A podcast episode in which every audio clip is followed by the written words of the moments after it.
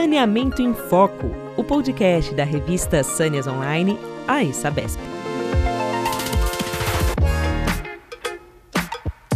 Olá, seja bem-vindo ao podcast Saneamento em Foco, um novo canal para falarmos sobre saneamento ambiental e meio ambiente, que faz parte da Sâneas Online, a nova plataforma digital da revista Sâneas da Sabesp.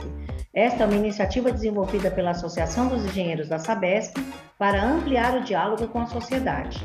Meu nome é Ana Paula Roger, sou editora da revista Sânias e no episódio de hoje vamos falar sobre o programa Novo Rio Pinheiros e os benefícios do projeto para o meio ambiente e a sociedade em geral. Convido agora o nosso diretor de comunicação e marketing da Sabesp, Agostinho Geraldes, que vai conduzir comigo a apresentação deste podcast. Agostinho, seja bem-vindo. Oi, Ana. Olá a todos. E para falar sobre o tema de hoje, vamos conversar com o superintendente da Sabesp, Márcio Gonçalves de Oliveira. O Márcio é engenheiro civil, atua há mais de 20 anos na Sabesp e é também o atual presidente da ABS, Associação Brasileira de Engenharia Sanitária e Ambiental, seção São Paulo. Márcio, seja bem-vindo e obrigado por ter aceitado esse nosso convite. Boa tarde, boa tarde a todos aí. Olá, Ana. Olá, Agostinho. É um prazer aqui estar conversando aqui com, com vocês aqui né, nesse importante tema. Boa tarde, Márcio. Olá. Márcio, o projeto do Novo Rio Pinheiros, o programa Novo Rio Pinheiros, tem como objetivo melhorar os afluentes e entregar o rio limpo à população até o fim de 2022. Comenta com a gente é, como esses benefícios da iniciativa já estão começando a ser percebidos e os impactos positivos para o meio ambiente e como a sociedade já está percebendo essa mudança. É importante, Ana, a gente destacar aí, né? Esse é um grande programa, um projeto aí da, da governo do Estado de São Paulo e a Sabesp, né? Para trabalhar aí na em prol aí do meio ambiente, né? Do saneamento é, na, na, no Rio Pinheiros e também beneficiando essas comunidades, né? as comunidades que estão ali é, no entorno. Porque a gente vê o Rio Pinheiros, a gente vê ali a marginal do Pinheiros, né? e a gente percebe a parte urbana legal, né? e também tem as áreas das comunidades carentes, aonde esse programa também está adentrando. Então, esse programa ele, ele tem aí uma questão de beneficiar a todas as famílias, né? Então, é, as pessoas que usam aí a, a Marginal Pinheiros, né? Podendo utilizar no futuro até a questão do próprio rio como algum outro benefício, e as comunidades. As comunidades já estão sentindo esse benefício, a sociedade no geral.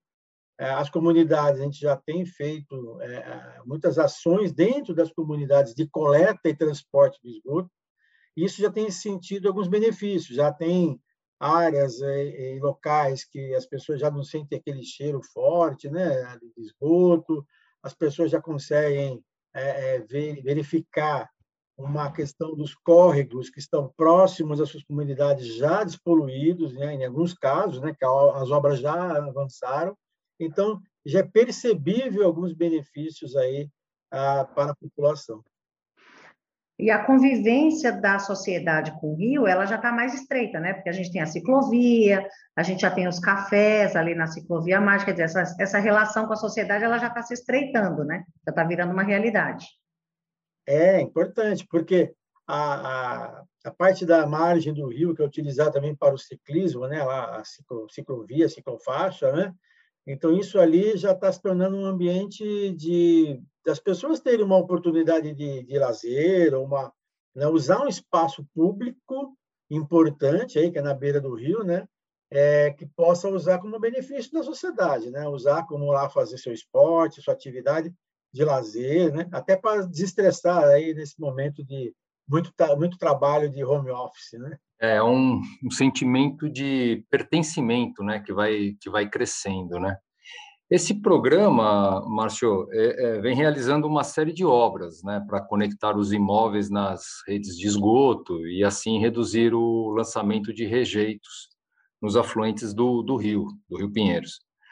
É, quantas famílias já foram beneficiadas e qual tem sido esse impacto na vida dos moradores dessa importante ação? É, Agostinho, bem, bem falado, né? A, hoje, né, já tem aí praticamente 270 mil economias né, levadas para tratamento.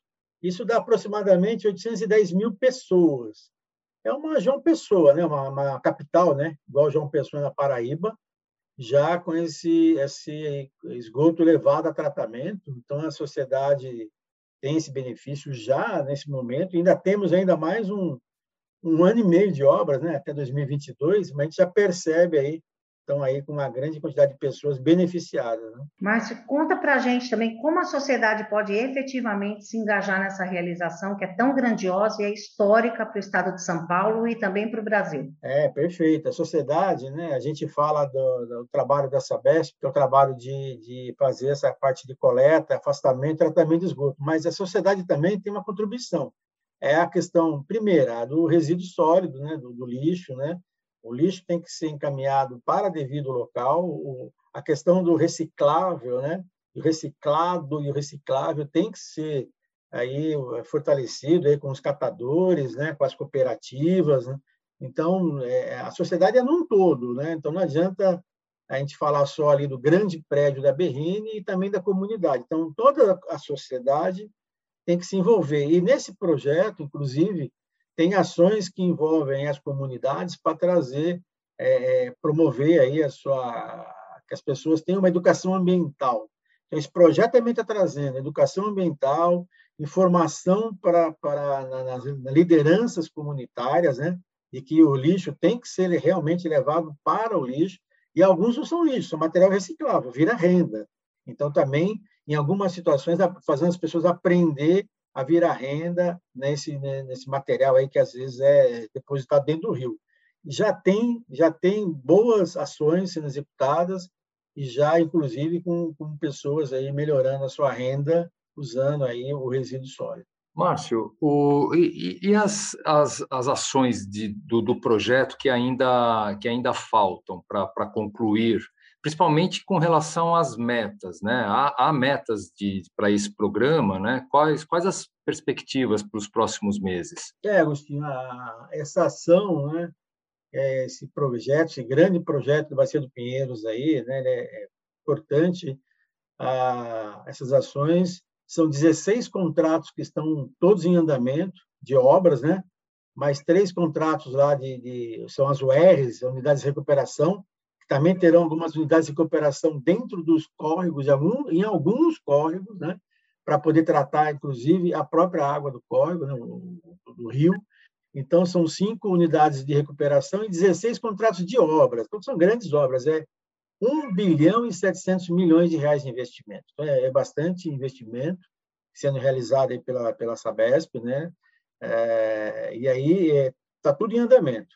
Então, nós temos ainda um desafio. A metade já está praticamente feita de economias, né? são 530 mil é, economias para serem levadas para, para tratamento. Praticamente a metade já foi feita, 270 mil.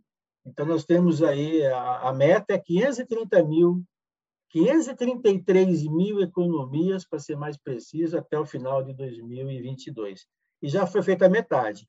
Então, levando essas economias para tratamento, né, ah, com aí uma meta de caminhar mais 2.800 litros por segundo de esgoto para tratamento.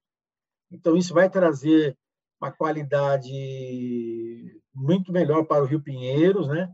É, objetivo é que se comece a ter um pouco de vida lá no Rio Pinheiros, já tem alguns córregos afluentes, já tivemos até alguns vídeos recentes aí de, de alguns, alguns peixes, de alguns córregos afluentes aí do Pinheiros, né? chegando até o Pinheiros, mas o objetivo não é que ninguém vai nadar lá em 2022, né? mas que o rio vai ter uma qualidade de vida, vai começar a ter uma questão da vida voltando ao rio, e isso é muito satisfatório para uma cidade de importância do tamanho de São Paulo. Márcio, pegando um pouquinho aí o chapéu da, da é, em termos nacionais, né, que isso, é, essa grande ação realizada aqui, mais um investimento em saneamento, né, mais um, uma investida é, nessa, nesse segmento.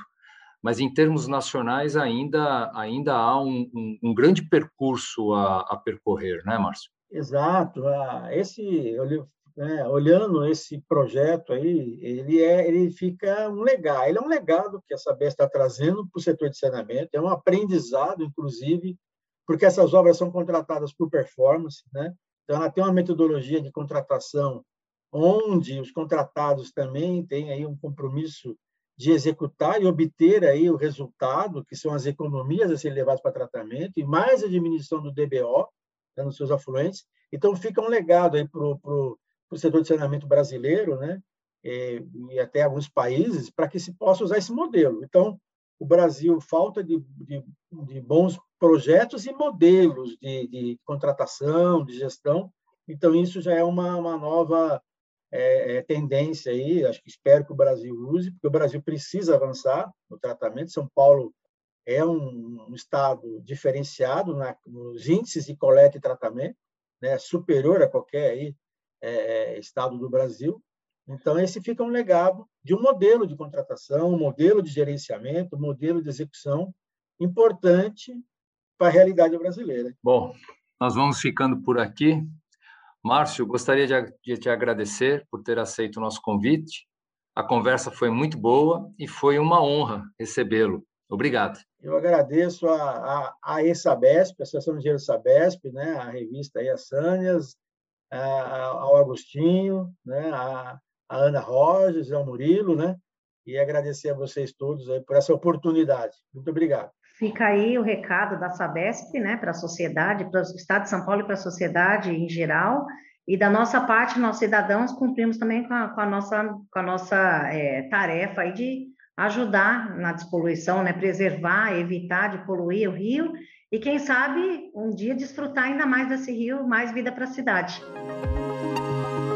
A gente vai ficando por aqui com o nosso podcast, né? Eu convido antes, antes de é, terminarmos, eu informo que a gente está em diversas plataformas para você escutar, no Spotify, no Deezer e no Google Podcasts. Convido você que está nos escutando também a acessar o site saneasonline.com.br para ficar por dentro de tudo o que acontece no meio ambiente, no saneamento e nas questões de sustentabilidade no nosso país e em outros lugares do mundo. E vem aí também o Museu Água de São Paulo, que é uma iniciativa da, da Sabesp que pretende estimular o interesse das pessoas pela história do saneamento, conscientizá-las sobre a importância da água e do meio ambiente. Ou seja, mais uma iniciativa para a sociedade se interar com saneamento e meio ambiente e a gente conseguir juntos melhorar a qualidade de vida na nossa cidade e no nosso país. Quem quiser saber mais é só acessar o perfil Museu Água São Paulo no Facebook e no Instagram. Muito obrigada a todos, a gente fica por aqui e até a próxima.